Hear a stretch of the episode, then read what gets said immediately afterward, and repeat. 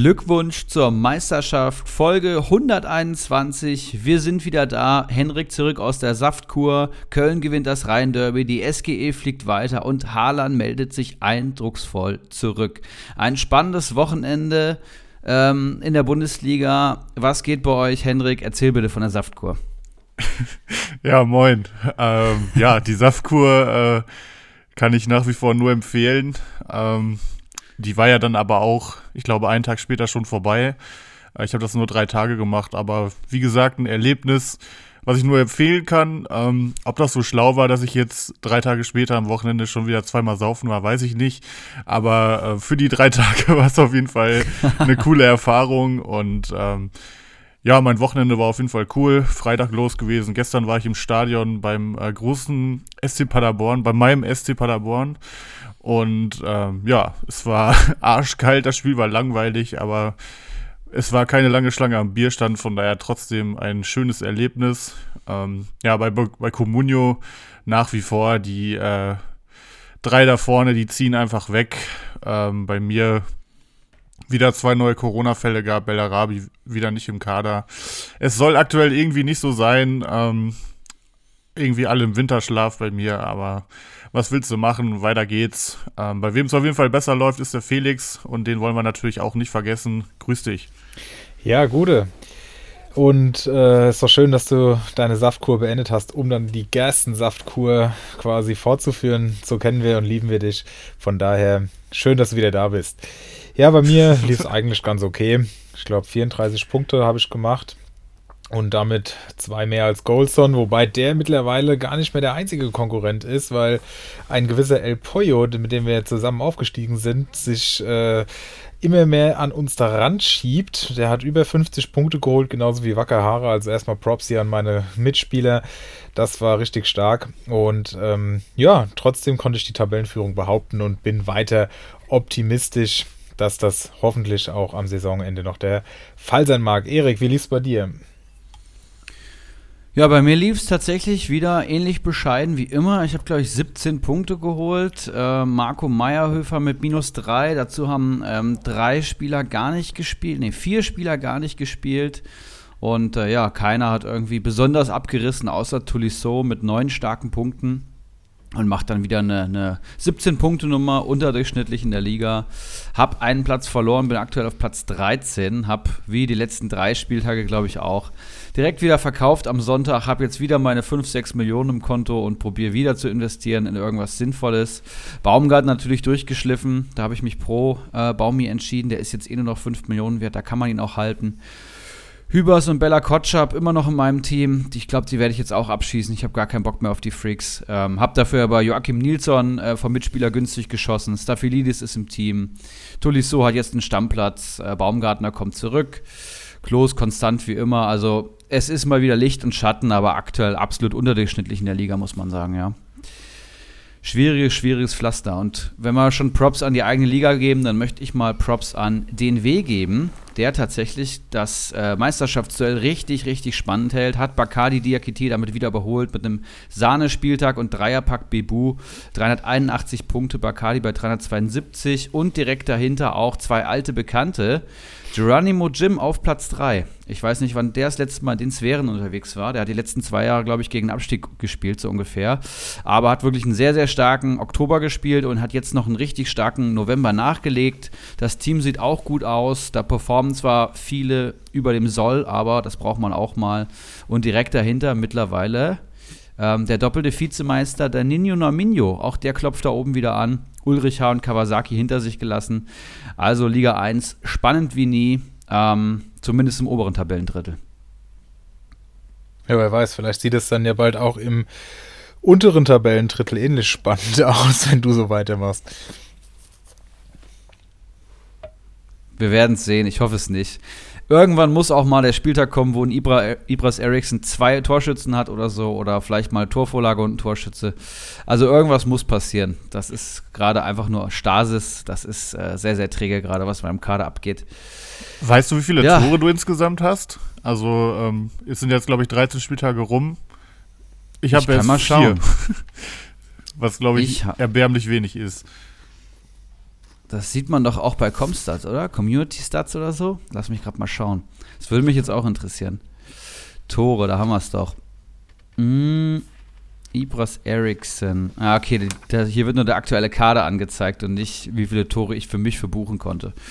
Aber ich glaube, ich habe Klos mit zwei Toren. Ähm, Baumgartner mit zwei Toren. Und dann war es das. Meierhöfer glaube ich, auch mal getroffen, ne? Stimmt, Meierhöfer hat auch mal getroffen. Vier Tore. Kommt das hin, ja. es ist so erbärmlich. Das haben andere Leute einfach. Also in Liga 3 so Nortinho, der hat aktuell jeden Spieltag irgendwie drei, vier Tore. Und man selber hat seit Spieltag 1 Kramaric und hat insgesamt vier Tore nach 13 Spielen, ey. Vor allem, es fehlt ja auch einfach dieser geile Moment, wenn du Konferenz guckst und ähm, das ist endlich mal dein Spieler. So, und dann, ich, also ich mache zum Beispiel momentan auch alles falsch. Ne? Ich hatte ja die Entscheidung, ob ich Grifo abgebe oder ob ich Kramaric abgebe. Hab dann aber Kramaric gehalten, weil ich mir dachte, ich muss den gegen Fürth halten. Fürth ist so scheiße. Das könnte endlich mal ein Spiel werden, wo er seine 20 Punkte holt. Und was ist, der sitzt auf der Bank und schießt keins von sechs Toren. Letztes Jahr hätte der drei oder vier von den Dingern gemacht. Also es ist wirklich verhext. Und ein Grifo hat, glaube ich, in den beiden Spielen, wo Kramaric mir jetzt vier Punkte gebracht hat, hat er, glaube ich, 16 Punkte geholt, seitdem ich ihn abgegeben habe. Oder 15. Eieiei.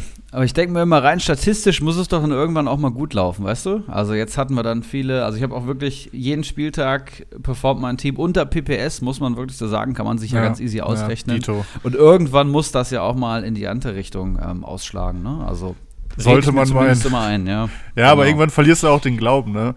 Was war das für ein Hype um Nico Schlotterbeck?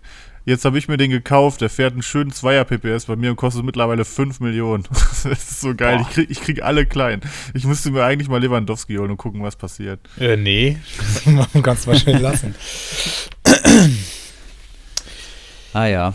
Es ist die alte Misere, bei Felix läuft, bei uns läuft gar nicht. Ähm, bei wem es auch besser läuft, glaube ich, ist Kyler Genuss Nun. Dem möchte ich nochmal danken für die geile Folge letzte Woche. Hat mir sehr, sehr viel Spaß gemacht und ich freue mich auf die weiteren Gäste, die da kommen. Und am Folgenende können wir, glaube ich, auch einen schönen Gast für nächste Woche ankündigen, oder Jungs? Ist, ist der schön? Meinst du, der ist schön? Ja, also für die Hörer auf jeden Fall. das für auf jeden Fall. hier auch. Das auf jeden ähm, Fall. Bei Comunio läuft es auch. Nein, seien wir, seien wir mal äh, ernst, das wird ein richtiger Knaller nächste Woche. Also so viel können wir euch sagen. Glaube ich auch. Hm. Genau. Und dann vielleicht zur Überleitung. Keiler Genuss nun letzte Woche als Gast da. Ich glaube, wir hören ihn auch heute in der Transferschau, oder Felix? Aber sowas von. Deswegen würde ich sagen, Abfahrt rein in die Transfershow. Here comes the money. Here we go. Money talk. Here comes the money. Money, money, money. Ja, Erik, du hast die wunderbare Steilvorlage gegeben, deswegen möchte ich die auch nutzen und direkt mit einem Transfer anfangen, den Keiler Genuss nun getätigt hat. Und zwar haben wir ja letzte Woche darüber diskutiert, dass ihm im Kader noch eine Big Gun fehlt und die hat er sich jetzt zugelegt. Rafael Guerrero ist für 13,5 Millionen zu ihm gewechselt, bei einem derzeitigen Marktwert von knapp 12,8. Und wie er den finanzieren möchte und was er auch noch sonst so getrieben hat, das hat er uns verraten. Ja, Grüße, liebes Podcast-Team. Ja, jetzt habe ich endlich meine Big Gun. Ich habe ähm, die Taktik von Felix verfolgt, so ungefähr, wer nicht liefert, der fliegt. Damit sind Onesivo und ähm, Ginter rausgeflogen. Die habe ich am Mitmanager verkauft. Die haben am Wochenende nicht gepunktet oder nur schwach gepunktet. Und habe mir dann Rafael Guerrero gegönnt, weil da gestern auch die Meldung kam, dass er gegen Bayern wieder ähm, mit ähm, also wieder fit sein könnte. Und danach kommt Bochum und Fürth. Und da will ich eine ordentliche Marktwertsteigerung und auch Punkte mitnehmen. Hoffe, dass er natürlich fit bleibt, weil Guerrero ja immer so ein bisschen verletzungsanfällig ist. Aber sobald er fit ist, spielt er und punktet auch richtig stark. Und ist auch ein wichtiger Faktor für ähm, das Dortmunder Mittelfeld. Ja, und dann habe ich mir noch Palacios gegönnt. Ähm, der war gestern auch auf dem Markt für 3,2. Ich habe ähm, 4,1, glaube ich, bezahlt. Gestern sechs Punkte gegen Leipzig geholt, wurde heute nochmal vom Trainer gelobt. Ja, von daher ähm, ist die Nacht auf 400.000 gestiegen. Ähm, weiß nicht, ob ich da jetzt einfach nur Marktwert mitnehme oder ob ich den auch behalte. Und ja, jetzt mal schauen. Jetzt habe ich momentan noch einen Füllspieler, das ist Jon im Mittelfeld. Ansonsten ähm, steht eigentlich alles. Hab, bin noch ein bisschen im Minus, also einer muss noch gehen. Da warte ich mal ab, wie ich mich entscheide die Woche. Ja, da hören wir wieder den guten Keiler. Man gewöhnt sich ja langsam an sein Stimmchen. Ähm, ja, auf jeden Fall cool zu sehen, dass er sich direkt äh, Tipps von den drei erfolgreichen äh, Podcast-Hosts zu Herzen genommen hat. Und ähm, ja, es ist, denke ich, nur konsequent. Spieler, die aktuell nicht, äh, nicht funktionieren am Wochenende, die fallen einfach noch krasser als sonst, weil einfach generell der Markt immer noch sehr unruhig ist. Ähm, von daher finde ich den Tausch Ginter und Onisivo gegen Guerrero auf jeden Fall gut. Guerrero, hat er richtig gesagt, ist oft verletzt. Also da muss man auch wirklich überlegen, ob man ihn dann mitzieht, wenn er mal drei Spiele ausfällt. Aber wenn er fit ist, ist er immer eine Waffe. Und egal ob als linker Wingback, als linkes Mittelfeldspieler, als Linksverteidiger, der punktet einfach immer mega gut, äh, schießt Standards. Äh, von daher würde ich auf jeden Fall sagen, war das ein gelungener Tausch und ich hätte es wahrscheinlich genauso gemacht an seiner Stelle. Ja, ein spielender Guerrero ist natürlich Gold wert. Ich war diese Saison das erste Mal im Genuss, den Spieler mal im Team zu haben, auf eure Empfehlung hin. Und mir hat er, glaube ich, auch einen Doppelpack geschnürt. Den darf ich nicht vergessen. Also ich glaube, ich habe sogar schon sechs Tore gehabt ähm, am vierten und am fünften Spieltag gegen Union und Leverkusen. Also absoluter Wahnsinn, wenn er spielt und konstant seit drei Saisons eigentlich einer der besten Spieler der Bundesliga. PPS stand auch vor der Verletzung bei knapp 5,5 man hatte nicht mal das Gefühl, dass er schon am Maximum spielt. Und äh, ja, vorletzte Saison 162 Punkte, letzte Saison 161 Punkte und wenn er jetzt fit bleibt, kann er wieder dahin kommen. Er ist extrem wichtig für die Mannschaft und wird sicherlich steigen und dann auch auf 14, 15 Millionen gehen. Ja, und ich finde es auch gut, dass er Palacios noch geholt hat, der ja wirklich gut gespielt hat. Ich meine, der hat ja auch diesen super Pasta auf Wirtz gespielt. Ich glaube, der kam von ihm vom 1 zu 0 und den wird er jetzt mit Sicherheit in Liga 3 wieder los und da auch Geld mitmachen können, wenn er ihn nicht sogar behält. Da muss man halt mal schauen, wie sich die Preise im Laufe der Woche entwickeln. Aber generell finde ich, dass das wirklich gute Transfers waren und gerade Guerrero lohnt sich derzeit, glaube ich, total für diesen Preis. Aber da werde ich in den Perlen auch nochmal genauer drauf eingehen. Den zweiten Transfer, den ich euch mitgebracht habe, ist jemand, den wir letzte Woche auch besprochen haben. Wir sehen also, wir greifen hier nochmal das auf, worüber wir schon so letzte Woche gequatscht haben. Und da hat sich wohl jemand das zu Herzen genommen, was wir in den heißen Eisen gesagt haben, nämlich Roland Schallei, der für 4,67 Millionen in Liga 2 zu Lasermetin gewechselt ist. Und was der sich da so von erhofft, hat er uns dankenswerterweise mitgeteilt. Ja, hallo, liebes Podcast-Team. Grüße vom Laser-Metin, der gerade frisch die Booster-Impfung bekommen hat und dementsprechend Zeit hat, die Sprachnachricht einzusprechen. Ähm, zum Salai-Transfer ähm, habe ich mir Folgendes gedacht. Freiburg hat jetzt drei Spiele nicht gewonnen. Äh, Salai war da ähm, verletzt und Jong hat jetzt nicht gerade die Sterne vom Himmel gespielt. Er hat am Anfang der Saison getroffen. Ähm, und ich erhoffe mir, dass Salai an die 100-Punkte-Saison aus dem letzten Jahr in etwa anschließen kann und zur Trendwende bei Freiburg beitragen kann. Ähm, Preis-Leistung, gut, im Moment ein 2,5er PPS, glaube ich, ist jetzt nicht überragend, aber ähm, ich hoffe da einfach mal, dass der gute Mann ein paar Tore erzielen wird. Ach ja, ähm, als Ergänzung noch, lasst euch impfen, ihr Schweine. Wer nicht impft, der ist ein Schalker. Hey, hey. Wer nicht impft, der ist ein Schalker. Hey, hey. Der gute Laser Metin äh, hat er uns noch ein schönes Liedchen getrellert. Äh, das ist natürlich völliger Humbug. Äh, ich bin Schalker und ich habe Samstag auch meinen Booster bekommen. Ähm, by the way, keine Symptome, nichts gehabt, also wirklich gut Bei gelaufen. mir genauso, also echt, kann ich nur empfehlen. Also bei mir liegt es definitiv an der Saftkur die ähm, hat mich so gestählert, äh, dass mir solche Sachen einfach nichts mehr abkönnen. Gestählert vor allem. Scheinbar hat sie dir auch deine grammatikalischen Kenntnisse äh, entzogen. okay. ja, okay. Das, er schneidet war auch nicht raus. Weiter geht's. Ähm, auf jeden Fall zum Thema zurück. Ähm, Roland Salai äh, weiß mittlerweile, glaube ich, jeder. Da bin ich auch ein bisschen befangen. Ich halte sehr viel von ihm. Ähm, Freiburg jetzt auch gerade echt mit einer schlechten Serie. Jeong nicht in guter Form. Ähm, von daher, rational gesehen, würde ich sagen, er hat auf jeden Fall seine Chance verdient und ist immer in der Lage, die zu nutzen.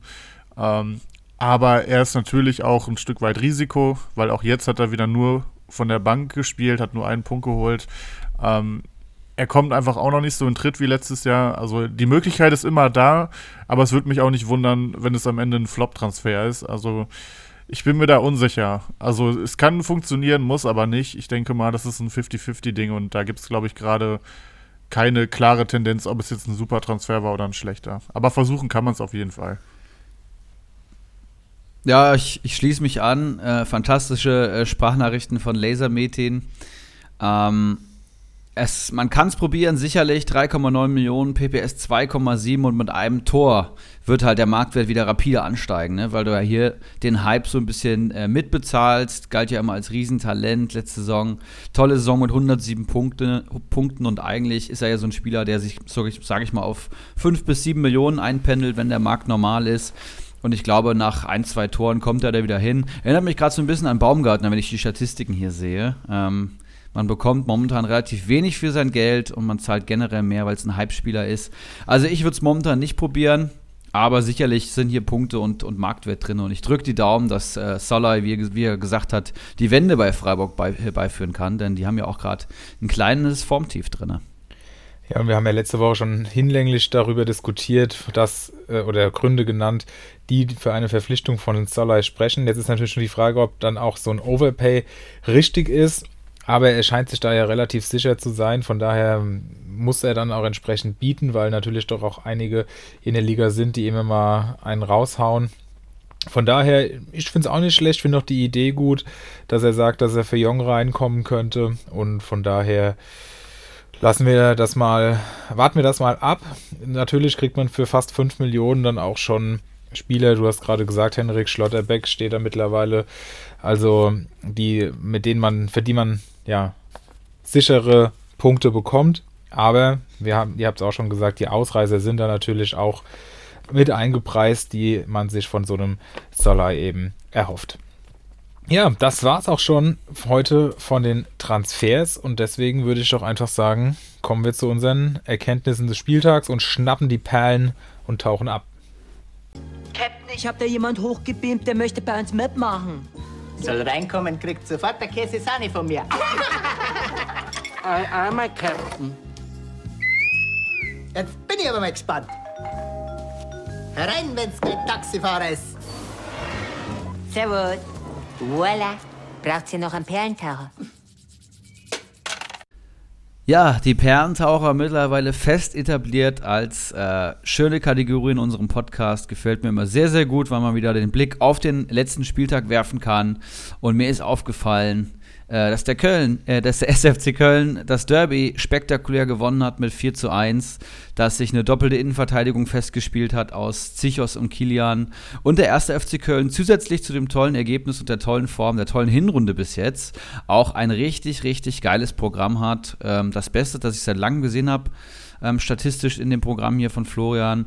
Bielefeld, Augsburg, Wolfsburg, Stuttgart und Hertha. Bielefeld und Augsburg, beide gerade ähm, schwierig, obwohl Augsburg ganz gut in Form ist. Wolfsburg mal so, mal so. Stuttgart und Hertha am absoluten Formtief. Und jetzt hat bei Hertha auch noch Taifun Korkut übernommen. Also ich glaube, jetzt ist der beste Zeitpunkt, um Kölner zu kaufen. Und da gab es jetzt gerade im letzten Spiel einige, die hervorgestochen haben und gut gepunktet haben. Ja, vor allem Köln ist halt auch einfach so eine Sympathiemannschaft. Ich meine, dass da jetzt 50.000 im Stadion waren, das ist eine andere Diskussion. Aber an und für sich, wenn wir in normalen Zeiten leben, ist das einfach, einfach toll, wie was da, was da abgeht, wie sehr die ihren Verein lieben. Und ich glaube, wir haben alle noch die Bilder vor Augen, als die mit 20, 25.000 nach London und sonst wohin gefahren sind. Also das, das macht schon sehr viel Spaß die ganze Mentalität dort und ich freue mich eigentlich auch immer, wenn, wenn Köln gewinnt und ja, das wäre schön, wenn, wenn die deine, dein Programmtipp dann auch in gute Ergebnisse umsetzen. Aber man muss natürlich auch sagen, dass Kölner bei Comunio auch schon wirklich teuer sind, wenn ich da an Modest bei über 13 Millionen denke oder in Skiri für 10,5. Das ist natürlich auch schon, ja, hochpreisig, kann man nicht anders sagen. Ich sehe hier gerade, dass im Derby äh, Florian Neuhaus minus sieben Punkte geholt ja, hat. Ich Fehler habe äh, leider keine Fehler vom Gegentor. Ja, der Pass, das ist sowas von verdient. Also Katastrophe. Das muss ich mir nochmal anschauen. Mhm. Minus sieben ist hart. Ja, der, der hat ja auch nicht viel Spielzeit gehabt. Und dann ist natürlich das, was, also ich weiß nicht, ich glaube, wir haben, werden jetzt eigentlich nicht explizit drüber sprechen, deswegen kann man es jetzt nochmal kurz machen. Habt ja auch jemand in der, in der Gruppe geschrieben bei uns in Facebook, Glückwunsch zur Meisterschaft dass diese, dass es total unverhältnismäßig ist, wie viele Punkte man nach Einwechslung noch bekommt. Das heißt, ähm, ich glaube, Leitsch war ein Beispiel mit vier Punkten und äh, Schaub mit acht Punkten, die halt nur ein paar Minuten auf dem Platz standen und in den paar Minuten halt sehr überzeugt haben, dann aber äh, entsprechend an den Score angepasst extrem viele Punkte bekommen haben. Und ich glaube, bei Neuhaus war es jetzt einfach genau das Gegenteil, dass er ja auch nur kurz auf dem Platz stand. In der Zeit sind drei Gegentore gefallen und er hat diesen Fehler gehabt. Also entsprechend ist es dann halt nach unten geschossen. Ja, ich glaube, es ist auch ähm, immer, gerade für Spieler, wenn sie eine rote Karte kriegen, ist es wichtig, dass sie trotzdem zumindest irgendwie eine Stunde oder so gespielt haben, weil es gibt ein paar Beispiele, wo ähm, irgendwie in der fünften Minute oder so der Spieler schon glatt rot gesehen hat und dann stehen da einfach minus 14 Punkte. Ähm, und wenn jetzt zum Beispiel, das ist mir schon oft aufgefallen, jemand so einen Fehler macht wie jetzt Neuhaus, aber er macht den in der halben, in der 30. Minute oder so und ist aber noch bis zum Ende des Spiels auf dem Feld, dann arbeitet der das wieder auf, sage ich mal. Da ist dann ein wichtiger Pass nicht irgendwie 0,2 hoch, sondern vielleicht 0,4.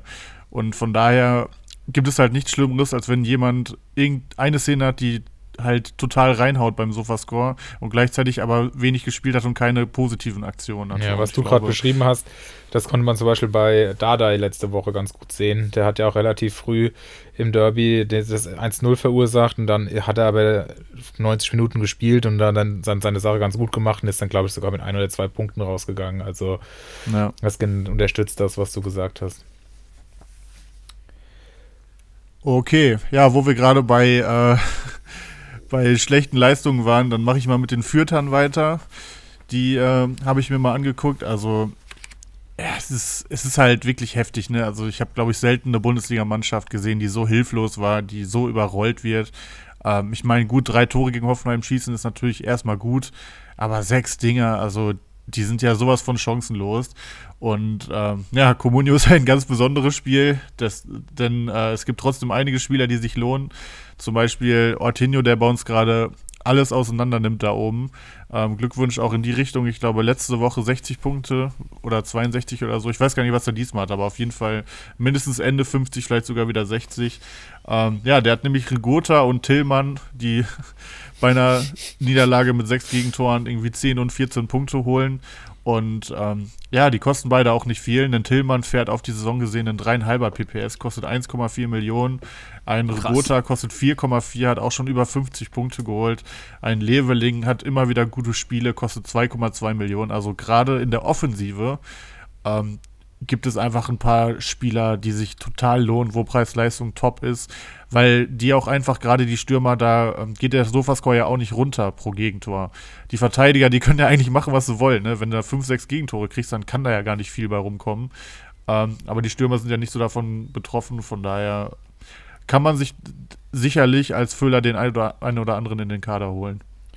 Was ich halt auch hier richtig krass fand, war, mein Meierhöfer, klar, ähm, ich glaube Eigentor, deswegen die minus drei Punkte, aber ansonsten haben, haben die Fürther eigentlich noch okay gepunktet. Also Fürth hat 34 Punkte geholt, Hoffenheim insgesamt 65 und Meierhöfer und Asta waren die einzigen beiden Spieler, die Minuspunkte geholt haben. Maxi Bauer geht mit 0 Punkten vom Feld, Christiansen auch und auch der Torhüter mit 6 Gegentreffern, Funk, geht mit 0 Punkten runter. Also es gab anscheinend auch viele gute Defensivaktionen und dann trotzdem noch 6 Gegentore. So lese ich das hier momentan. Also echt Wahnsinn. Ja, ja heftig. Vor allem Fürth hat ja auch teilweise besser gespielt, so gerade in der ersten Halbzeit bis zum Ausgleich Ausgleich, müssen die die deutlich bessere Mannschaft gewesen sein, was ich so in der Konferenz gesehen habe. In der Zusammenfassung hat man nicht mehr viel gesehen, weil da waren sie froh, dass sie alle Tore unterbekommen haben.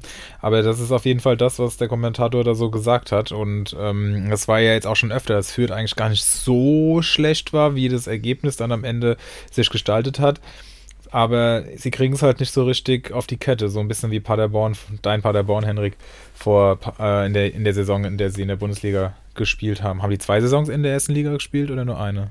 Eine, glaube ich. Zweimal. Zwei? Okay. Nee, zweimal. Okay. Die waren dann irgendwie zwei Jahre wieder weg und dann wieder. Ja, aber zweimal eine, also sind direkt abgestiegen im. Ja, ja, genau, ja, ja, genau, genau. genau. Mhm. Okay. Ja, das sind diese Aufstiegsfeiern, das sind Tage, die werde ich nie vergessen. Tage wie diese. Ja, sehr interessant. Und ich würde dann einfach mal bei äh, Christiansen nochmal aufgreifen, weil wir haben ja letzte Woche schon darüber diskutiert, ob man aufgrund der derzeitigen Lage seinen Kader ein bisschen verbreiten sollte. Und diese Fragen kamen auch in der Gruppe immer wieder auf. Und deswegen glaube ich, dass da doch viele Leute momentan sich Gedanken machen. Und ich habe mir jetzt mal überlegt, okay, was kann man auf jeden Fall machen und was reißt auch nicht direkt so ein Loch. Das heißt, ähm, die Lösung hier wäre natürlich, möglichst günstige Spieler zu kaufen. Und daher habe ich einfach mal geguckt, was gibt es denn für Spieler, die keine Millionen wert sind, aber vielleicht trotzdem Punkte bringen, ohne dass man Gefahr läuft, dass man dann am Ende vielleicht sogar Minuspunkte hat, weil das wäre ja Worst Case. Und da habe ich einfach mal drei Spieler, also vier, den letzten werde ich aber allerdings erst bei den heißen Eisen nennen, ähm, rausgekramt das wäre zum Beispiel der gerade angesprochene Christiansen von Fürth. Ich habe hier sogar extra noch Fürth dazu geschrieben, weil ich dachte, vielleicht kennen den manche nicht. Ähm, ich hatte, also könnte ja sein. Ähm, elf Punkte hat Man er bis könnte ja denken, dass es dieser Christiansen von Bochum ist, der früher so viele Tore geschossen hat. Ja, auf jeden Ich glaub, Fall. Th- Thomas, Thomas Christiansen Christiansen, Barcelona, äh, Zögling, sensationeller Typ. Ja, elf Punkte Christiansen schon geholt, in den letzten fünf Spielen immer bewertet worden. Ich glaube, viermal davon in der Startelf gestanden, hat noch nie Minus gemacht. Und das sind ja eigentlich Leute, die dann auf keinen Fall wehtun bei einem Marktwert von 670.000. Ähnlich sieht es aus bei Brian Lassme von Bielefeld, hat in den letzten drei von vier Spielen bewertet, insgesamt 13 Punkte und auch noch nie Minus gemacht. Und äh, Frederik heißt er, glaube ich, Jensen von Augsburg, 610.000. Letzten beiden Spiele wurde er eingewechselt, hat schon 14 Punkte. Davon zum Beispiel jetzt drei, weil er ja das 1-1 noch vorbereitet hat. Hat auch noch nie Minus gemacht und sogar ein Spiel mit fünf Punkten. Also man sieht, das ist auch mal ein kleiner Ausreißer möglich. Der kostet, ich weiß nicht, ob ich es gesagt habe, 610.000. Also solche Leute, finde ich, kann man sich auf jeden Fall mal ins Team holen, falls dann donnerstags oder freitags sogar irgendwelche Scheißnachrichten kommen und die tun ja jetzt auch nicht so weh und die, verli die verlieren auch nicht so viel an Wert, dass das unattraktiv wäre und einen, den ich dann noch interessanter finde, auch darüber hinaus, den, wie gesagt, werde ich euch dann bei den heißen Eisen präsentieren. Ja, dann habe ich noch äh, die größte Sensation der Woche. Taifun Korkut übernimmt bei Hertha BSC ähm, den Trainerstuhl von Paul Dardai und ist als, ja, meines Erachtens einer der schlechtesten Bundesliga-Trainer am Amt, die ich bisher gesehen habe. Ähm, der neue große Trainer bei Hertha, den äh, der Paul Dardai ablösen soll. Hertha parodiert sich selber, wenn du mich fragst, aber ich probiere es mal nüchtern und sachlich anzugehen. Ähm, ich habe mir angeschaut, was für Systeme hat Taifun Korkut in der Vergangenheit gespielt und wie erfolgreich war er. Und da muss man sagen, dass Taifun Korkut kein großer Fan der Dreierkette ist und ich glaube, wenn ich das hier richtig sehe, so 97, 98 Prozent seiner Spiele in der Viererkette bestritten hat. Ähm, davon gehe ich auch bei der Hertha aus. Und die letzten Spiele wurden ja vor allem viel in Dreierkette äh, bestritten. Ich glaube, da wird sich ein Wechsel anbahnen und dann wird es natürlich interessant werden, wer die zwei Innenverteidiger sind, wer sind die zwei defensiven Außenverteidiger und was ist das weitere System, das drumherum gebaut wird. Taifun Korkut hat Vers Vertrag bis zum Saisonende, falls er so lange durchhält, denn die durchschnittliche Amtszeit als Trainer sind bei ihm 0,7 Jahre. Das spricht jetzt nicht wirklich für ihn. Das sind neun Monate im Schnitt. Und er hat immerhin schon für Leverkusen, Stuttgart, Hannover und Schieß mich tot äh, gecoacht. Also schwierig. Und ich habe mal geschaut, welcher Spieler war denn damals bei ihm im Kader beim VfB Stuttgart? Das war so seine erfolgreichste Amtszeit. Da hat er 1,5 Punkte so im Schnitt geholt. Das ist, glaube ich, durchschnittlich oder ganz gut, knapp überdurchschnittlich als, als Trainer in der Bundesliga. Und da hat ein gewisser Santiago Ascasiba bei ihm die Sechs bekleidet und war da gesetzter Stammspieler. Unter anderem im Kader zum Beispiel Mario Gomez habe ich gesehen, sehr, sehr spannend. Ähm, und ich kann mir vorstellen, dass Ascasiba, der ja auch gerade unter Dardai schon gut drauf ist und Stammspieler geworden ist, dann auch weiter der Mittelfeldleader sein wird, ähm, neben Serda auf der Doppelsechs. Das vielleicht noch als kleiner Ausblick. Ich halte persönlich nicht viel von Korkut und bin sehr gespannt, was ihr noch hinzuzufügen habt. Ja, du hast ja schon sehr viel gesagt. Ähm, ich hatte mir auch einfach die Systeme mal rausgeschrieben. Ähm, der hat ja auch wirklich viel variiert, dann mal 4-4-2 mit Doppel-6, dann mal 4-2-3-1. Also das ist jetzt nicht ähm, wie bei manchen Trainern, dass du weißt, okay, der kommt, dann wird auf jeden Fall Doppelspitze gespielt. Ähm, ich denke auch Viererkette, alles andere muss man halt sehen. Askasiba wird, denke ich, auch weiterhin gesetzt sein. Ist mittlerweile sogar ja auch bei Comunio echt ganz solide. Ich habe den in meiner anderen Liga. Ähm, ja, also ansonsten, es gibt halt viele Duelle. Rechts Pekarik oder ähm, der Seafuig, links Mittelstädt oder Plattenhardt. Das wird halt alles spannend zu sehen. Und ja, es, ich, ich weiß auch nicht. Es gibt einfach so ein paar Trainer, die können gefühlt machen, was sie wollen. Die finden immer wieder einen Job in der Bundesliga, bis sie mal bei allen Vereinen ab Platz 8 waren. Das ist ja auch, Fronzek ist auch so einer, der zieht das auch seit Ewigkeiten durch. Es gibt dann auch welche, die machen das ein paar Jahre und dann ist mal vorbei, so ein Holger Fach oder so. Aber genauso in diese Riege würde ich auf jeden Fall auch äh, den netten Typhoon packen und ähm, ja, zeigt für mich nur mal wieder, dass äh, der selbsternannte Big City Club ähm, einfach sehr äh, planlos agiert und dass dieses Big City-Denken einfach äh, völlig bescheuert ist, weil dann würdest du nicht so einen Trainer wie Korkut da ähm, einkaufen. Und ich bin sehr skeptisch, was ihn angeht. Ich glaube, er hatte teilweise ganz gute Starts, wenn er übernommen hat. Aber ich denke mal, selbst wenn er jetzt irgendwie aus den nächsten fünf Spielen drei gewinnt, dann irgendwann wird er auf jeden Fall wieder einbrechen. Und dann ist wahrscheinlich zum Saisonende spätestens echt wieder Schluss mit Korkut. Ja, ich habe da auch so einen schönen Tweet heute zugesehen, hat auch einer geschrieben, das wird jetzt wieder so, bis Weihnachten verliert er kein Spiel, dann wird er ins Sportstudio eingeladen, neues Jahr, äh, Einbruch und dann spätestens Anfang der nächsten Saison neuer Trainer. Also fand ich sehr schön illustriert und hat, irgendein anderer hat auch, das kriege ich das aber nicht mal ansatzweise mehr zusammen, die letzten zweieinhalb Jahre bei Hertha skizziert, was da abgeht.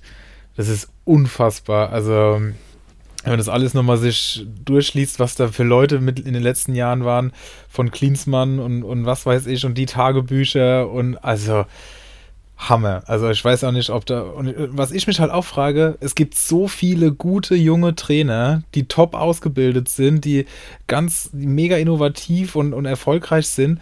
Und dann werden solche Krücken wieder rausgeholt. Und ich habe auch gedacht, Bobic wäre doch jetzt eigentlich, ist doch eigentlich ein guter Manager, der müsste das doch irgendwie besser im Griff haben, aber scheinbar ja, auch nicht unbedingt. Also sehr, sehr spannend und ich bin wirklich gespannt und kann mir ehrlich gesagt auch nicht vorstellen, dass das langfristig erfolgreich sein kann. Ja, äh, wenn man von Frankfurt, ähm, wenn man die Eintracht verlässt aus Frankfurt, dann geht es meistens irgendwie erstmal bergab, habe ich das Gefühl. Das gilt für Spieler wie Silva, aber auch jetzt für Bovic. Aber es gibt natürlich auch Gegenbeispiele, siehe Aller und äh, Rebic. Aber hey, lass uns nicht weiter über Typhoon Korkut sprechen. Mich würde noch interessieren, ähm, nächster Trainerwechsel, der sich für mich so ein bisschen anbahnt, ist äh, Jesse Marsch. Es gab jetzt einen Bericht aus den USA, dass er kurz vor dem Aussteht äh, bei RB Leipzig. Ähm, eigentlich sehr heimstark. Jetzt haben sie zu Hause 3-1 gegen Leverkusen verloren. Jetzt spielen sie ähm, in Berlin bei Union am Freitagabend. Dann kommt zu Hause Gladbach und ähm, dann spielen sie in Augsburg. Also alles keine leichten Aufgaben, vor allem wenn man sich überlegt, dass sie auswärts, glaube ich, wirklich erst drei Tore geschossen haben, haben wir ja letzte Woche in der Folge gehört. Und ich kann mir vorstellen, dass wir bald einen neuen Trainer ähm, in Leipzig sehen werden. Was denkt ihr? Also ich bin gestern wirklich komplett ausgerastet, dass er den Broby einfach in der 43. Minute auswechselt. Also ich muss natürlich auch sagen, ich habe ihn bei Comunio, ich habe ihn bei Kickbase und es ist auch überhaupt kein Ding, wenn der dann nicht gut ist. Und der war auch, also ich konnte nur die ersten 25 Minuten sehen, aber da war er nicht gut, da war aber die ganze Mannschaft nicht gut. Und es ist auch kein Ding, wenn der den in der Halbzeit rausnimmt. Aber warum nimmt er den dann zwei Minuten vor der Halbzeit raus? Jetzt kam ja heute noch so eine lächerliche Mitteilung, wo sie, in der sie sich darüber ge geäußert haben. Also Bayer Lords dann hat auch gesagt, dass das in Absprache mit Marsch war und dass er halt das, das, das Brober nicht mehr gekonnt hätte. Aber ich meine, das weiß man ja vorher, wenn ein Spieler nicht die Power hat, um, um ja, eine Halbzeit zu spielen, dann bringst du ihn halt erst in der 60. oder machst du, also eklatante Fehler und ähm, jetzt bringt man so da Diskussionen rein, die völlig unnötig sind und die zwei Minuten mehr hätten es wahrscheinlich, hätten da auch nichts dran geändert an dem ganzen Spiel. Also ich kann es nicht nachvollziehen, der, der Spieler ist 19 Jahre alt und wird dermaßen gebrochen. Also wie, wie, wie soll der sich da jetzt noch weiterentwickeln? Ich, ich weiß es nicht. Und das Ganze ist dann halt wirklich auch so ein bisschen sinnbildlich ich fand Marsch die ganze Zeit gar nicht mal so schlecht. Er hat, da waren sehr gute Spiele dabei. Gegen Dortmund, gegen Paris zweimal. Äh, mit die, ja, fast die bessere Mannschaft gewesen. Also, das, das muss man auch erstmal nachmachen. Aber dann sind teilweise auch wirklich Entscheidungen dabei. Silva nach, nach, nach dem Bochum-Spiel, als er nach der Einwechslung getroffen und hat und eine Vorlage gegeben hat, im nächsten Spiel nicht zu bringen, gegen die Eintracht nicht zu bringen. All das versteht man nicht. Aber Ja, und ich bin auch nach wie vor der Meinung, ich habe es letzte Woche gesagt, Haidara und Paulsen sind die heimlichen Helden bei Leipzig und ohne die ist es da richtig, richtig schwer zu bestehen. Und das hat sich am Wochenende wieder gezeigt, beziehungsweise gestern. Ich glaube, wenn du als RB Leipzig nach 13 Spielen punktgleich mit Mainz und Köln zwei Punkte vor Bochum und zwei Punkte hinter Union Berlin bist, dann läuft einfach irgendwas schief. Die äh, Auswärtsmisere ist eklatant und darf bei einem Verein wie Leipzig mit den Spielern und mit diesem breiten Kader, dann darf das nicht passieren. Äh, und ja, wenn es nicht läuft, dann wird nun mal irgendwann der Trainer rausgeschmissen. So läuft das in dem Business. Er ist, glaube ich, ein netter Kerl und wie du schon gesagt hast, es waren wirklich tolle Spiele dabei. Aber es kommt einfach keine Konstanz rein. Und jetzt verliert man sogar schon zu Hause. Jetzt kommt äh, das Hot Take, zweitschwierigste Auswärtsspiel der Saison. Also ich glaube, Union Berlin auswärts ist so ziemlich das Schlimmste, was dir passieren kann. Die verlieren ja auch einfach nie zu Hause, außer gegen Bayern jetzt einmal, glaube ich. Und ähm, ich könnte mir vorstellen, wenn das, wenn da nicht überraschenderweise ein Sieg bei rumkommt, dass es dann auch war. Und das wäre dann wirklich spannend zu sehen, was für ein Trainer dann vielleicht zu Leipzig kommen würde. Ähm, und da müsste man dann natürlich nochmal genauer drauf gucken, wenn ein neuer Trainer kommt, was für ein System da spielt, weil Leipziger, die könnten dann natürlich äh, von heute auf morgen wieder super interessant werden. Andererseits punkten die bei Comunio ja auch besser, als äh, der Tabellenplatz halt darstellt. Die sind Achter und punkten, glaube ich, so viel besser als Bochum, die zwei Punkte weniger haben. Ähm, von daher für Comunio-Manager ist es ja sogar in Ordnung, aber ähm, die äh, Managerspiele mal zur Seite gelegt. Äh, da muss sich auf jeden Fall was verändern. Und ich glaube selbst, wenn er noch mal ein, zwei gute Erlebnisse in der äh, Hinrunde haben kann, äh, dann wird es trotzdem Richtung Winterpause irgendwann vorbei sein, weil es ist, die starten einfach nie eine Serie, die sind auswärts viel zu schwach und da muss halt der Trainer irgendwann den Kopf hinhalten und ich bin mit sich ziemlich sicher, dass das bald passieren wird. Wie siehst du es, Erik? Ja. Ja, absolut. Ähm, ich finde es auch ich finde, er wird auch schlechter dargestellt, als er ist, aber er ist natürlich auch vom Typ absolut kein Kommunikator, wie jetzt ein ähm, Julian Nagelsmann, der einfach nach außen hin oder allgemein mit seinen Stakeholdern, glaube ich, ganz anders umgeht als ein Jesse Marsch. Der wirkt halt sehr taktisch versiert, sehr verbissen in dem, was er macht, aber das zeigt er wahrscheinlich alles hinter den Kulissen und so nach außen finde ich ihn so ein bisschen schal und, und farblos und äh, ja, ist natürlich eine schwierige Situation. Ähm, Leistungsträger fallen aus, Leistungsträger sind nicht mehr da. André Silva ist nicht eingeschlagen, muss man schon so sagen. Da hast du einfach ein Sturmproblem gerade. Ja, und die Ergebnisse sind unkonstant. Und als Mannschaft mit so einem Kader musst du das dann irgendwann, muss dann irgendwas was, muss dann irgendwann was passieren. Und ich denke auch, dass wir vor Weihnachten da, glaube ich, einen Trainerwechsel sehen werden. Meinst du noch vor Weihnachten oder in der, in der Winterpause? Vor Weihnachten. Okay. Ich kann mir vorstellen, ob, obwohl, ja, macht natürlich dann Sinn in der Winterpause. Vielleicht hat er jetzt nochmal diese fünf Endspiele oder was. Wenn er ähm, in der Champions League gewinnt, kann er noch in die Europa League einziehen. Könnte er sich vielleicht noch retten, aber ja, wahrscheinlich dann in der Winterpause hast du recht. Vor Weihnachten ist unwahrscheinlich. Samstagmorgen übernimmt Michael Fronzek. Und so jemanden wirst du halt in Leipzig nicht sehen. Also man kann ja von denen halten, was man will. Ich bin da auch kein Freund von dem ganzen Konstrukt. Aber die haben da schon einen, einen, langfristigen Plan und ja, schade für sie, dass Ralf Rangnick jetzt Menu trainiert, sonst hätte er da wahrscheinlich noch mal ein halbes Jahr übernommen, bis dann die nächste Lösung aus irgendeinem Farmteam hochgezogen worden wäre. Aber ja, die werden trotzdem schon vorbereitet sein, da würde ich ganz stark von ausgehen. Apropos vorbereitet sein, ähm, auch das ist jetzt eine Diskussion, die ich gerne mit euch führen würde. Wir haben ja Woche für Woche natürlich das Thema der fallenden Marktwerte. Und jetzt müssen wir natürlich gucken, was heißt das für uns, was ziehen wir daraus. Und ich habe mir hab gedacht, man muss auch einfach mal auf die Verhältnismäßigkeiten achten. Ich bin da so ein bisschen drauf gekommen, weil in der Gruppe jemand dem mir bei hinterfragt hat und dazu schrieb, dass der bei über 11 Millionen Marktwert steht und ob, man, ob er ihn jetzt verkaufen soll oder ob er ihn halten soll. Und unabhängig davon, dass er halt das Demirbay jetzt mal nicht gespielt hat und sehr wahrscheinlich auch wieder seine, auf seine Spiele kommen wird, finde ich, 11 Millionen ist schon richtig, richtig viel. Ähnlich teuer sind dann auch Leute wie Mafropanos mit knapp 11, Bellingham mit 10,5, Burkhardt mit 11, Schick mit sogar knapp 16 Millionen, Silas ist knapp 10 Millionen wert und all diese Personalien würde ich persönlich hinterfragen, wenn man nämlich im Vergleich sieht, dass, wie gesagt, ein Guerrero 12,7 Millionen wert ist, ein Müller, Thomas Müller ist nur noch 14,5 Millionen wert, Kimmich 15,8 im Vergleich zu Schick mit knapp 16, also die sind gleich teuer. Hummels 8,6, Soboschlei, gut, hat jetzt Elfmeter verschossen, aber ist ja ansonsten echt auch eine Granate 9,4, Davies 9,5.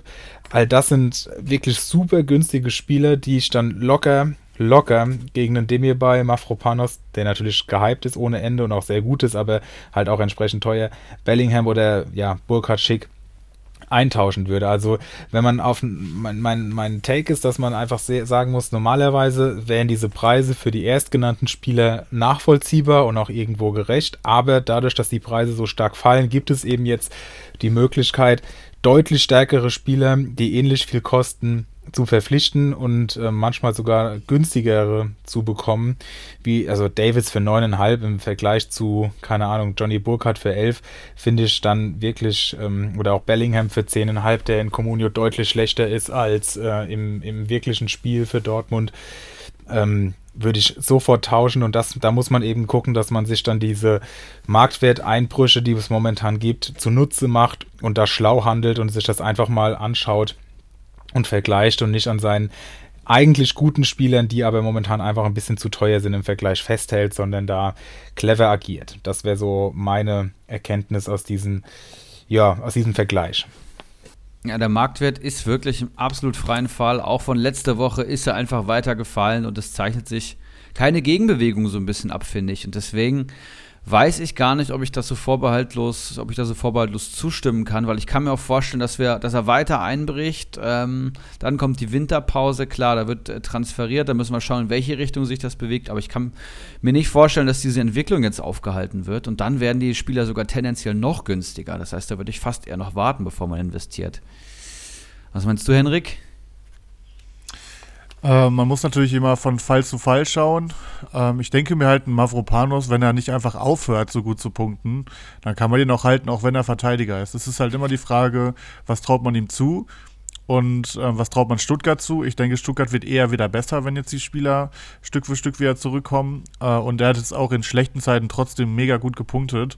Äh, den zum Beispiel würde ich halten, den hätte ich immer lieber als einen Davis. Äh, oder halt als auch einen äh, Bellingham auch als Burkhardt tatsächlich. Das ist so ein Spieler, dem, der ist zwar gut, aber den, Traub, den Braten traut man irgendwie nicht so richtig, ich zumindest nicht. Ähm, aber klar, so ein Müller für 14, Kimmich für 15, eigentlich musste die jetzt einpacken und ja, vielleicht sinken die noch mal ein, zwei Millionen, aber ich schätze mal, spätestens in der Rückrunde werden die irgendwann dann wieder bei 17, 18, 20 stehen und dann kommt man nicht mehr an die dran. Also bei uns ist heute zum Beispiel Kimmich drauf. Aber ähm, da ich, glaube ich, in den letzten drei Wochen oder so 15 Millionen Marktwert verloren habe, kann ich nicht mal mehr so tief ins Minus gehen, um den zu holen. Den äh, wird sich wahrscheinlich einer von meinen reichen Freunden in der oberen Tabellenregion kaufen. Ähm, wobei er natürlich nochmal eine Sache für sich ist. Ich weiß nicht genau, wann er jetzt zurückkommt. Ähm, aber klar, so ein Müller, wenn der bei euch auf dem Transfermarkt ist, äh, mal an die externen jetzt, äh, den würde ich auf jeden Fall einpacken. Der spielt eine super Saison und es gibt absolut keinen Grund, warum der bei 14 steht, wo, wo übrigens auch Kramaric steht. Und hätte ich gerade die Möglichkeit, äh, den gegen Müller zu tauschen, ich würde es auf jeden Fall machen. Ja, wie gesagt, es geht ja einfach nur um diese Verhältnismäßigkeit, dass man eben schaut, weil wie du sagst, Mafropanos ist natürlich super, aber ich finde 11 Millionen ist schon echt viel. Also wenn ich sehe, dass ein Hummels 2,5 Millionen weniger wert ist und man mit den 2,5 Millionen ja auch nochmal ein bisschen was anstellen kann, kann man sich das schon auch überlegen. Also man muss das einfach ein bisschen einschätzen und ein bisschen gucken, was für Möglichkeiten es gibt. Und ich meine, natürlich sind die sinkenden Preise für alle scheiße, das ist ganz klar. Aber vielleicht kann man es wenigstens ein bisschen was draus machen. Das ist so das, was ich sagen wollte. Aber Mavropanos hatte ein Spiel am zweiten Spieltag, wo er nur einen Punkt geholt hat. Ansonsten 5, 5, 8, 14, 11, 7, 4, 5, 8 und 7. Also der punktet einfach, der punktet wie Kimmich dieses Jahr. Und äh, da sehe ich absolut keinen Grund, wenn man ihn hat, den für 11 Millionen abzugeben. Wenn sich irgendwann abzeichnet, dass er ähm, ein bisschen überperformt hat und dass das schlechter wird, dann kann man ihn immer noch abgeben. Aber also das ist ja so ein Anker dieses Jahr, den würde ich, also ich sehe einfach keinen Grund, den aktuell abzugeben, ehrlich gesagt. Weißt du, wer ihn gerade verkauft hat? Du? Yes. Ich, Oh, perfekt. Nee, ich musste, also mal einen kleinen Einblick. Ähm, ich habe ja Lewandowski und Müller, die mir die beide jetzt in den letzten drei Wochen, ja, ich will jetzt nicht übertreiben, aber zu, zusammen, was haben die verloren? 10, 12, 14 Millionen Marktwert. Und äh, dann habe ich noch Davies und Mafropanos. Und dann habe ich, und da Davies ja mittlerweile auch echt nicht mehr teuer ist, habe ich halt zwischen den beiden überlegt. Und da ich einfach noch ein bisschen mehr in die Breite gehen will, weil zum Beispiel Goldson auch echt elf, elf ja, eigentlich durch die Bank gute Spiele hat, wollte ich da auch mal noch ein bisschen was machen. Und dann habe ich gedacht, okay, jetzt habe ich noch ein ganz gutes Angebot für ihn, für Mafropanos. Und das war halt die einzige Möglichkeit, Geld an Geld zu kommen. Und jetzt gucke ich mal, was passiert. Gestern habe ich Haaland gekauft. Das ist ja so der einzige, der ein bisschen steigt, aber den werde ich nicht halten können. Und mal gucken, was, ob ich da ein bisschen Breite in den Kader bekomme, weil ich predige ja hier die ganze Zeit seit letzter Woche, dass man ein bisschen auf Breite achten muss. Entgegen meiner eigentlichen Meinung, dass man mit Big ganz gut fährt. Aber ähm, so zwei 5 Millionen Spieler fände ich eigentlich auch nochmal eine ganz gute Möglichkeit. Mal schauen, was da so die nächsten Tage auf den Markt kommt. Dann können wir doch schon zu den heißen Eisen kommen, oder? Heute sind wir richtig Rush-Hour-mäßig unterwegs.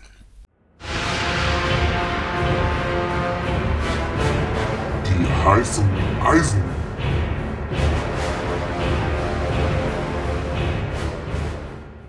So, dann fange ich mal an. Mein äh, erstes heißes Eisen ist ziemlich offensichtlich und äh, man kann es kaum glauben, aber es ist tatsächlich ein Spieler aus meinem Kader. Es ist Frederik Winter, 20-jähriger Däne, äh, Innenverteidiger von äh, Augsburg. Der hat bis zu diesem Wochenende überhaupt keine Rolle gespielt, aber bei Augsburg fällt gerade alles da hinten aus. Der äh, Juveleo hat jetzt Corona, Urukai ist noch nicht wieder zurück. Ähm, der Oxford hat sich auch noch verletzt, das heißt, er ist der einzige Innenverteidiger, der noch fit ist. Hat seine Sache auch echt ganz gut gemacht am Wochenende. Viel besser als Gumni auf jeden Fall. Der hat ja den anderen Innenverteidiger gegeben und auch einen absoluten Schnitzer sich geleistet. Also gehe ich davon aus, dass er nächste Woche auch spielen wird. Ich meine gegen Bochum. Gegen Bochum oder Bielefeld, ich einer von den beiden auf jeden Fall. Und ähm, ja, er hat jetzt drei Punkte geholt. Er kostet 360.000 und ähm, ich denke mal, der wird auf jeden Fall weiter steigen. Und äh, preis-leistungsmäßig viel mehr kannst du ja eigentlich nicht kriegen. Also ich denke mal, der ist wenig strittig. Was man vor allem noch sagen muss, Gummi, habt ihr gesehen, die Aktion? das war echt schon wieder so ein richtig Weltklasse. klassischer Gummi. Also hammergeil. Habe ich noch nie gesehen, sowas. Also so blöd. Wobei das auch ganz schön auf Geekiewitz geht, ne? Der zeigt ihm an, geh nach rechts und dann macht er das und ja, also wirklich. Aber also ich muss, also natürlich auch von Gummi blöd, aber der Fehler geht auch auf Geekiewitz Kappe. Ich habe für euch Luca Kilian, den hatte ich eben schon mal angesprochen. Ich ähm, bin ja immer noch Hübers Besitzer, habe ihn aber tatsächlich just in diesem Moment verkauft. Ähm, denn Luca Kilian hat sich festgespielt neben Rafa Zichos. Die wirken sehr gefestigt, spielen jetzt auch ähm, das, glaube ich, dritte Spiel in Folge nebeneinander. Und äh, Kilian macht es richtig gut. Zichos immer mal ein Wackler drin, aber ist halt, glaube ich, ähm, auch Kapitän oder Vizekapitän oder sowas. Ähm, das heißt, die haben sich gefunden, die Jungs, und damit ist Luca Kilian, glaube ich, eine Kaufempfehlung. Er ist schon 1,7 Millionen wert, ne? Potenzial auf jeden Fall da, aber war noch nie der große Punkt da. 20 Punkte in 11 bewerteten Einsätzen bis jetzt, macht ein PPS von knapp 1,8, hat aber 11 Punkte in den letzten 5 Spielen geholt und immer konstant die 2. Da spricht so ein bisschen für ihn. Es ist keiner, der euch Bäume ausreißt, aber es ist gerade ein Stammspieler beim 1. FC Köln. Tolles Programm, wie gesagt ähm, unter 2 Millionen wert. Und wenn man noch gerade eine Vakanz in der Verteidigung hat, kann man den, glaube ich, ganz gut mal mitnehmen. Ja, auf jeden Fall. Wen man auch gut mitnehmen kann, und das habe ich vorhin schon gespoilert, und ich hoffe, dass Henrik das jetzt, oder ich weiß, dass Henrik das jetzt natürlich auch so geschnitten hat, dass es noch nicht hier gefallen ist, nämlich äh, ein so heißes Eisen, dass Eregin vorhin schon droppen wollte.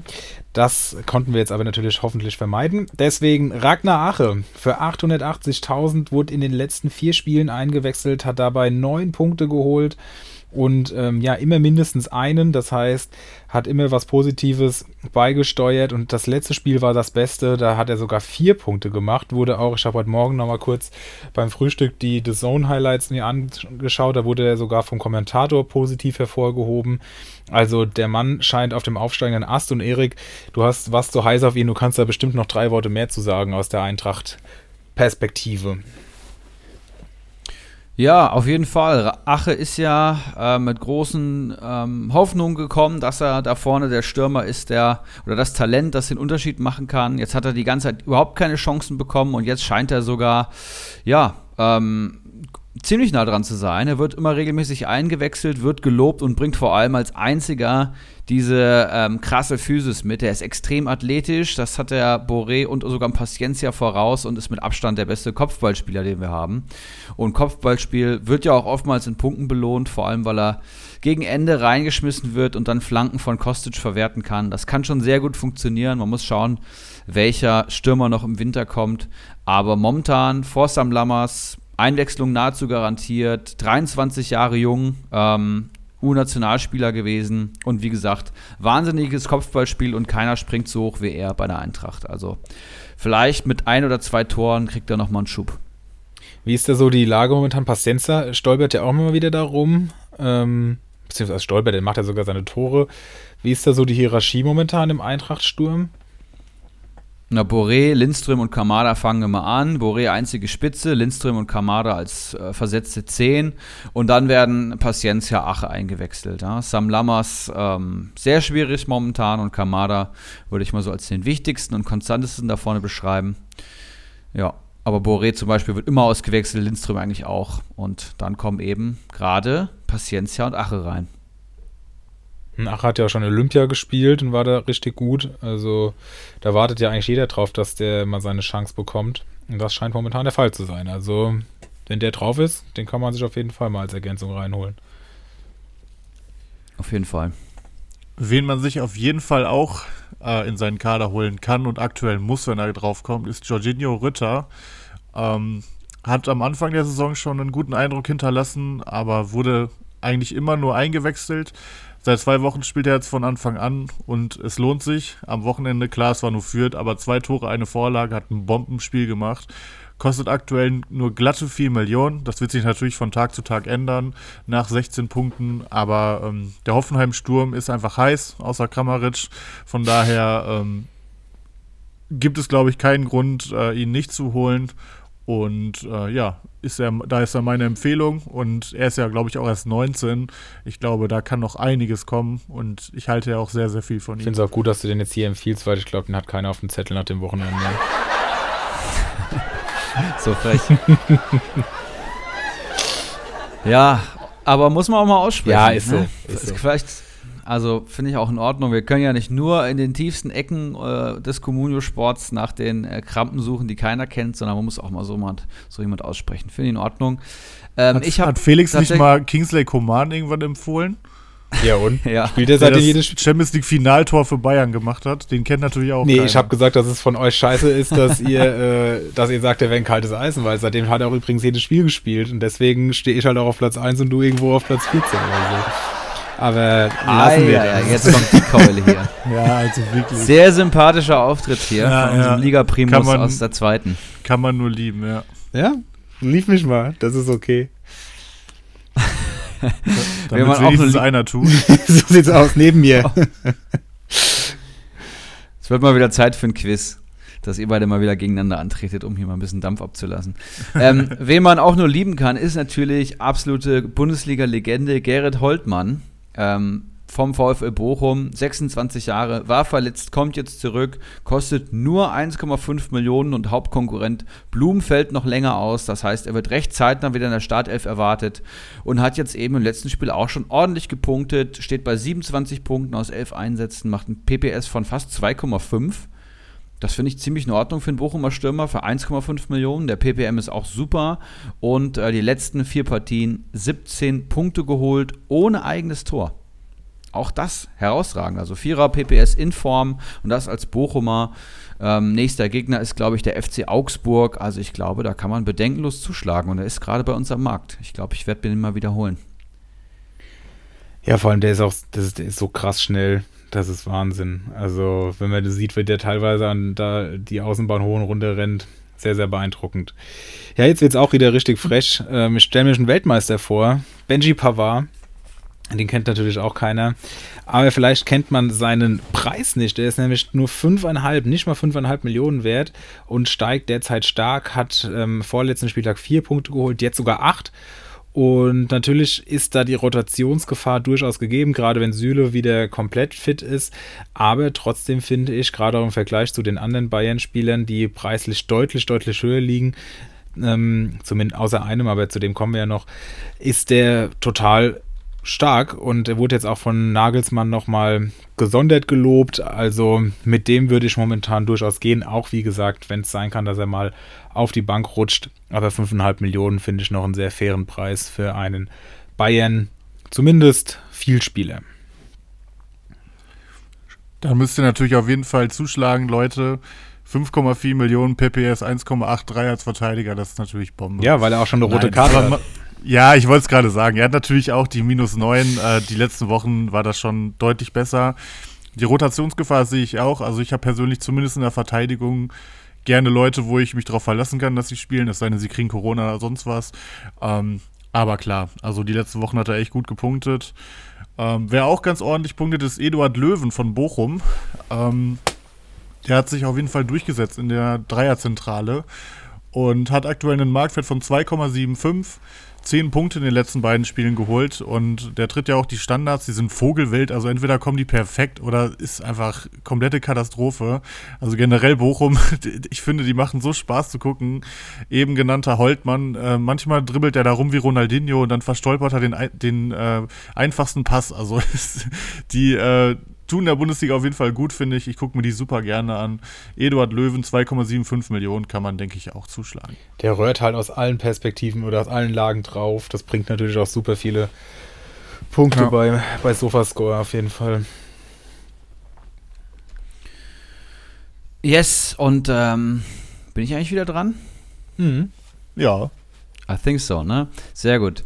Ähm, jetzt kann man natürlich argumentieren, äh, da, da, kackt der Freak komplett ab, äh, steht auf Platz 13 und will uns hier seine Spiele empfehlen. Aber muss natürlich sagen, wenn es bei mir was Positives im Kader gibt, dann möchte ich es auch empfehlen. Da gibt es nämlich momentan nicht so viel von. Und es ist natürlich Corentin Tolisso vom FC Bayern München, den ich für dreieinhalb Millionen vor, glaube ich, drei Wochen von Moneymo gekauft hatte mit dem Bauchgefühl, dass bei der breiten, äh, bei der fehlenden Kaderbreite auf der Sechserposition beim FC Bayern da vielleicht Chancen bestehen. Und jetzt durch den Corona-Fall von Josua Kimmich, wer hätte es geahnt, ähm, spielt Tolisso Startelf, zweites Pflichtspiel in Folge und hat jetzt gegen Arminia Bielefeld neun starke Punkte geholt. Und das heißt, auf der einen Seite der Marktwert steigt jetzt rapide an, 300.000 pro Nacht ungefähr. Wie hoch er steigen wird, muss man schauen. Heißt aber auch, dass er weiterhin spielen wird. Klar, ich glaube, die kicken jetzt gegen Dortmund. Ähm, das wird nochmal ein ganz anderes Spiel, aber ähm, danach kommen leichtere Gegner mit dem FSV Mainz 05 oder auch VfB Stuttgart und dann auch gegen Wolfsburg. Und es ist natürlich eine kurzfristige Empfehlung. Nehmt die Marktwertsteigerung mit. Ähm, ihr habt eventuell einen Stammspieler für ein paar Spiele bis ähm, die eigentlichen Leistungsträger wieder zurückkommen. Und Tolisso ist auch ganz klar ein Verkaufskandidat vom FC Bayern. Ähm, der Vertrag läuft im Sommer aus. Kann mir sehr gut vorstellen, dass er im Winter wegwechselt.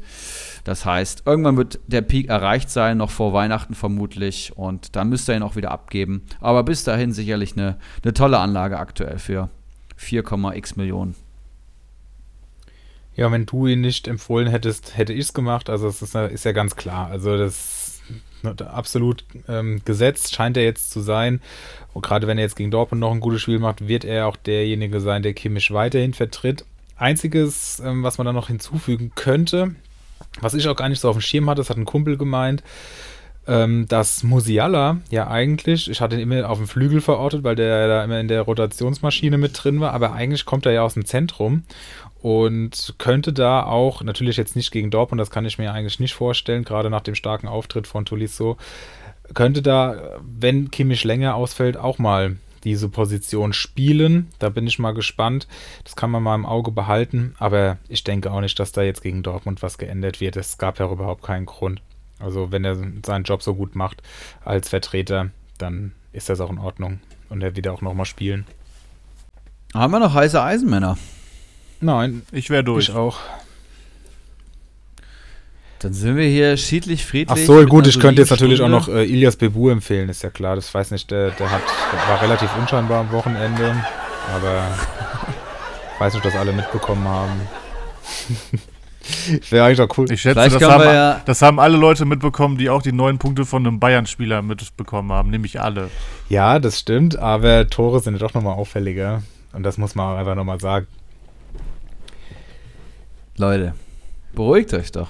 Was ist denn hier für eine vergiftete Stimme? Ich kann dir sagen, für die scheiß Stimmung, da seid ihr doch verantwortlich. Und da sind wir doch auch schon bei der Ankündigung von unserem Oh, nächsten Überleitung. Gast.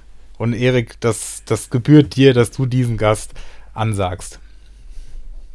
Wer eins und eins zusammenzählen kann, der weiß natürlich, dass uns nächste Woche der große Ulrich H. beehren wird, mit dem ich hier ja, über 80 Folgen in äh, Zweisamkeit verbracht habe, mit dem ich den Podcast hier gegründet habe und er feiert sein Comeback.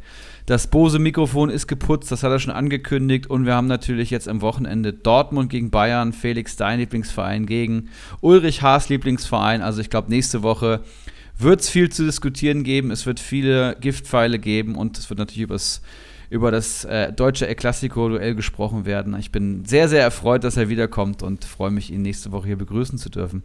Es wird, glaube ich, sehr, sehr geil. Also ich freue mich schon wahnsinnig. Die ersten, die spielen ja auch im Nextus Cup gegeneinander. Also da sind auch schon ein paar kleinere Feilschen geflogen. Das macht immer wieder Spaß, da sich ein bisschen, ja, gegenseitig anzustacheln. Und ich äh, glaube, dass da auch nächste Woche verbal einiges folgen wird. Geil. Ja, dann rappen wir es ab oder wie läuft das jetzt hier? Also ich würde sagen, ich wünsche euch eine wunderschöne Woche. Viele gute Transfers. Kauft Rütter, Bebu und äh, Tolisso. Und ähm, ja, dann verabschiede ich mich und wir hören uns nächste Woche in der Viererrunde mit Ulrich H. So sieht's aus. Ciao, ciao. Ciao, ciao, mach's gut.